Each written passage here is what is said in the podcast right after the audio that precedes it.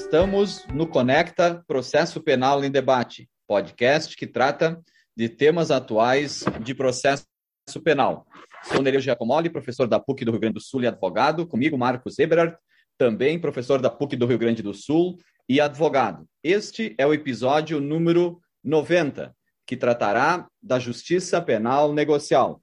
Conosco, a professora Camille Eltz de Lima, que é vice-presidente do ITEC, presidente regional eh, do IBCCRIM, professora na pós-graduação do IDP Online de Brasília, sócia do escritório criminal Alexandre Wunderlich Advogados, é mestre em ciências criminais e especialista, ambos os cursos pela PUC do Rio Grande do Sul. Eh, Camille, muito obrigado por ter aceitado o nosso convite para tratar de um tema tão em voga atualmente e em franca expansão, não só no nosso ordenamento jurídico, mas também outros ordenamentos jurídicos, que é uh, a, a, justiça penal negocial em todas as, as, suas formas. Então, Camille, muito obrigado por ter aceitado o nosso convite e tem a palavra para falar sobre esse tema. Muito obrigada, professor Nereu. Muito obrigada, Marcos Eberhard, pelo convite. Eu quero aqui saudá-los e dizer da minha felicidade em estar fazendo essa conversa com vocês e também desejando é, as boas-vindas a todos, né, e que nos ouvem.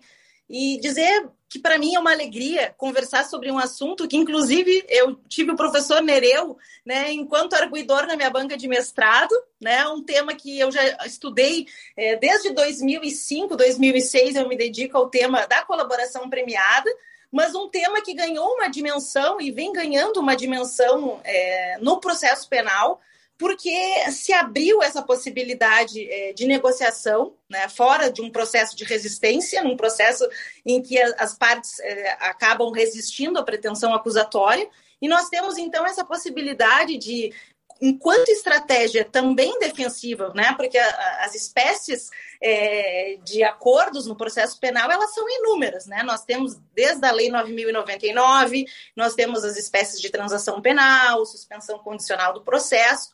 Mas nós temos também um pouco antes disso, né, na lei dos crimes hediondos, que inauguraram essas medidas é, voltadas a, a, uma possibilidade de resolução de conflitos de uma maneira é, mais abreviada, ou seja, o criminoso, né, que, que pratica um crime, ele admite a sua culpa, né, e a partir disso ele abre mão de algumas garantias garantias que estão na nossa Constituição e que estão dentro desse arcabouço de devido processo legal.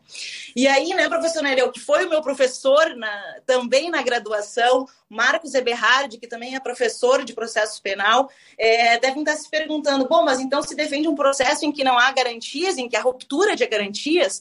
É, e aí toda essa evolução do direito penal é, negocial, não sem críticas, né? E a nossa, o nosso objetivo também é, professor Nereu, é de demonstrar que também no processo negocial existe um déficit é, de garantias, no sentido é, de que ainda não aprimoradas todas as situações é, que fazem com que o direito penal negocial se concretize plenamente, satisfatoriamente. Né? As pessoas às vezes imaginam que a justiça negocial é uma justiça que abre mão é, de todas as possibilidades, né? de, da, que abre mão da presunção de inocência, do direito de não se autoincriminar, mas, na verdade, ela, ela também tem as suas falhas é, quando é, não, não tem garantia aquele que está negociando, por exemplo, que ao final vai haver a concessão daquele prêmio. Mas, mas, antes disso, né, não tem a garantia se o juiz vai homologar aquele acordo, se o juiz vai homologar as cláusulas que estão naquele acordo. Ou então, em, o próprio Ministério Público, em, após, né, durante todo o processo da negociação, recebe informações mas depois vem é, de uma maneira discricionária e diz que não quer realizar o acordo.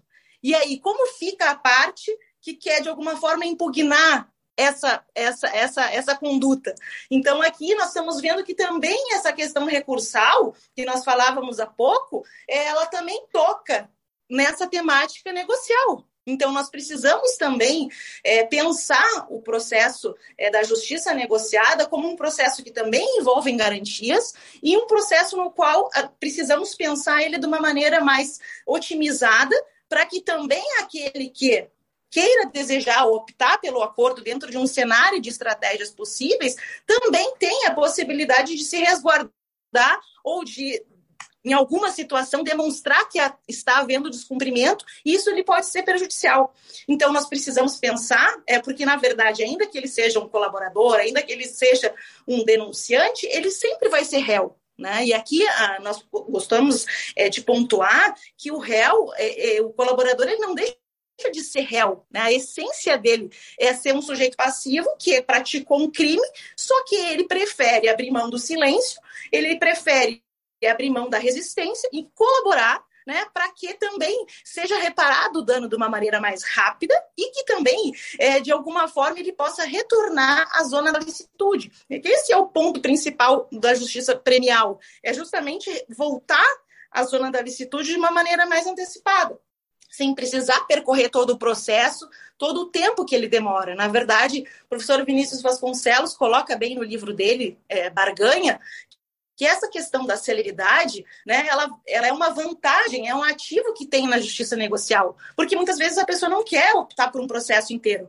né, não, pelo tempo que esse processo demanda, pela reputação, por N situações. Então, ela opta por fazer um acordo, né, caso cumpridos os requisitos, e a partir disso toma sua decisão. É, mas uma decisão que não é fácil, né, uma decisão que não é tranquila, porque muitas vezes é, percebemos é, que a colaboração premiada tem muito, muito mais exigências para fazer o acordo é, do que um acordo de não persecução ou que, por exemplo, uma transação penal. Enquanto a transação penal não precisa confissão, por, né, a, o acordo de não persecução penal ele necessita a confissão e a colaboração premiada, não só a confissão, mas como eu preciso ter provas de corroboração.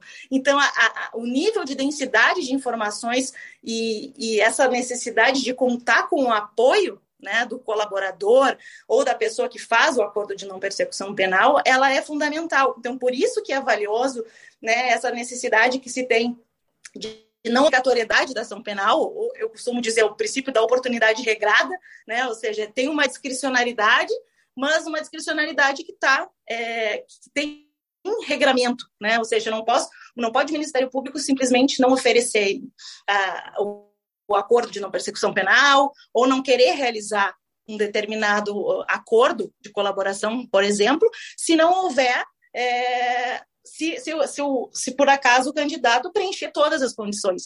Então, essa é uma falha que a lei ainda não resolveu, do meu ponto de vista. Né? Nós tivemos a recente reforma aí é, da lei anticrime, né, e até hoje ainda não está previsto né, de que maneira pode é, a pessoa que não conseguiu fazer colaboração premiada, né, é, como é que ela pode se insurgir? Né? E aí fica aquela questão, ela é um direito subjetivo, não é? Né, eu posso equiparar ela a uma suspensão condicional do processo, é, o judiciário precisa se manifestar com relação a essas hipóteses de não de não aceite pelo Ministério Público, né? Como é que fica, né? Ou seja, está dentro do processo penal, mas eu não tenho uma regulamentação, né? Ou seja, o, o, agora nós vemos que o acordo de não persecução penal, que foi é, colocado de uma maneira legal, né? Está na lei agora a partir do artigo 28 do CPP, ele tem essa possibilidade é, de caso, né? O juiz não não homologue eu recorrer em sentido estrito ao tribunal Então, eu começo a judicializar os processos de negociação. Então, me parece que o judiciário vai ter que estar preparado a esse tipo de demanda, que mais cedo ou mais tarde vai se discutir é, não só as impugnações dos terceiros, como também vai ter que discutir se é direito subjetivo ou não é. Ou se, por exemplo, um ponto positivo que eu vejo é a questão da possibilidade de gravação dessas negociações. Então, não só para quem é delatado, para poder verificar se está havendo alguma quebra na voluntariedade, mas também ao próprio candidato ao, ao acordo, quando não for possível esse acordo né, com o Ministério Público, enfim, é para ver se houve é, alguma escolha é, discricionária por não querer fazer o acordo, quando o sujeito poderia fazer. Então, eu acho que o processo como um todo, a, a, a leitura leitura que se faz do processo penal, ela amadureceu, né? E eu falo isso também por experiência própria, né? Eu tinha uma visão do Instituto, né, da colaboração premiada, desde o início eu sempre entendi que eram necessários vetores para poder é, validar essa prova capaz de gerar uma sentença condenatória. Me parece que, nesse ponto de vista, todas as disposições legais elas estão procurando amparar os delatados, né? então isso funcionou muito bem, mas algumas questões a gente também tem que olhar para quem comete, né? para quem está disposto a fazer os acordos, ou seja, eu tenho que trazer também a, a, a boa fé daquele que quer fazer o acordo. Eu tenho que tratar também com olhos, é, com olhos mais generosos, mais lenientes, aqueles que estão dispostos a fazer o acordo, porque anteriormente, né, sempre se tinha essa ideia de que quem colabora é, é um traidor, né? E muitas vezes não. Eu quero admitir meu erro, eu quero ter um comportamento positivo pós-delito, né? Eu quero reparar os danos e quero encerrar esse assunto. Então isso tem que ser visto também com bons olhos e tem que ter visto, tem que ser visto com uma maneira mais é, mais leniente por parte de todos os operadores, não só advogados, como também promotores, juízes, enfim, pensar o processo de uma maneira é, mais harmônica, né, em que as partes tentam, de alguma forma, resolver uh, o conflito de uma maneira antecipada. Eu acho que esse é o ponto. Eu não sei, eu fico ao dispor de vocês também se, tiver, se tem algum questionamento e me coloco também é, sempre é, como uma ouvinte, porque eu sou sempre uma aprendiz também nesse assunto.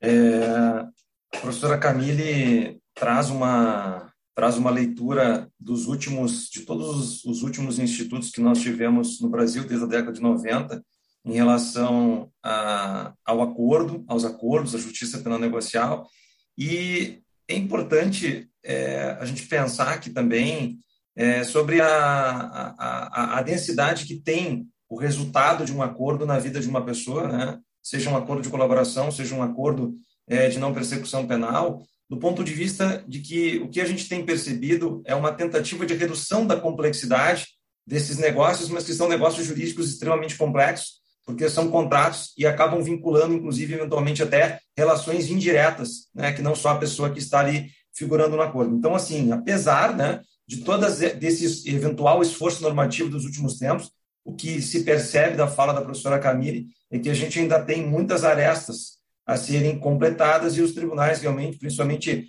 o, o Supremo Tribunal Federal, ainda precisa é, é, é, ter uma reflexão mais densa sobre o que importa um acordo, até mesmo aqui do ponto de vista do acordo de não persecução penal, que acaba amparando um número enorme de infrações penais e acaba, isso não tem relação absolutamente nenhuma com impunidade, isso tem antes uma, uma relação muito mais importante com a tentativa de encontro em relação à resolução do conflito ou não, alguma coisa no meio do caminho disso, né? E o acordo pode nos trazer é, grandes repercussões positivas e, claro, a advocacia tem que estar preparada para isso. Está aqui um exemplo claro, a professora Camille, que há tantos anos, mais de década, se ocupa desse tema, tanto teoricamente quanto na prática.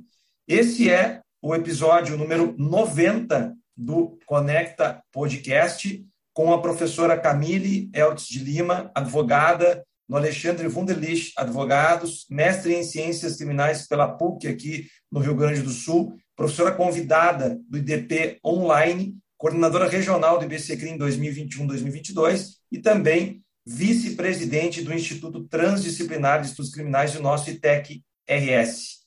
Conecta Podcast, compartilhe conhecimento pelo Conecta com o professor Nereu Giacomoli e Marcos Eberhardt.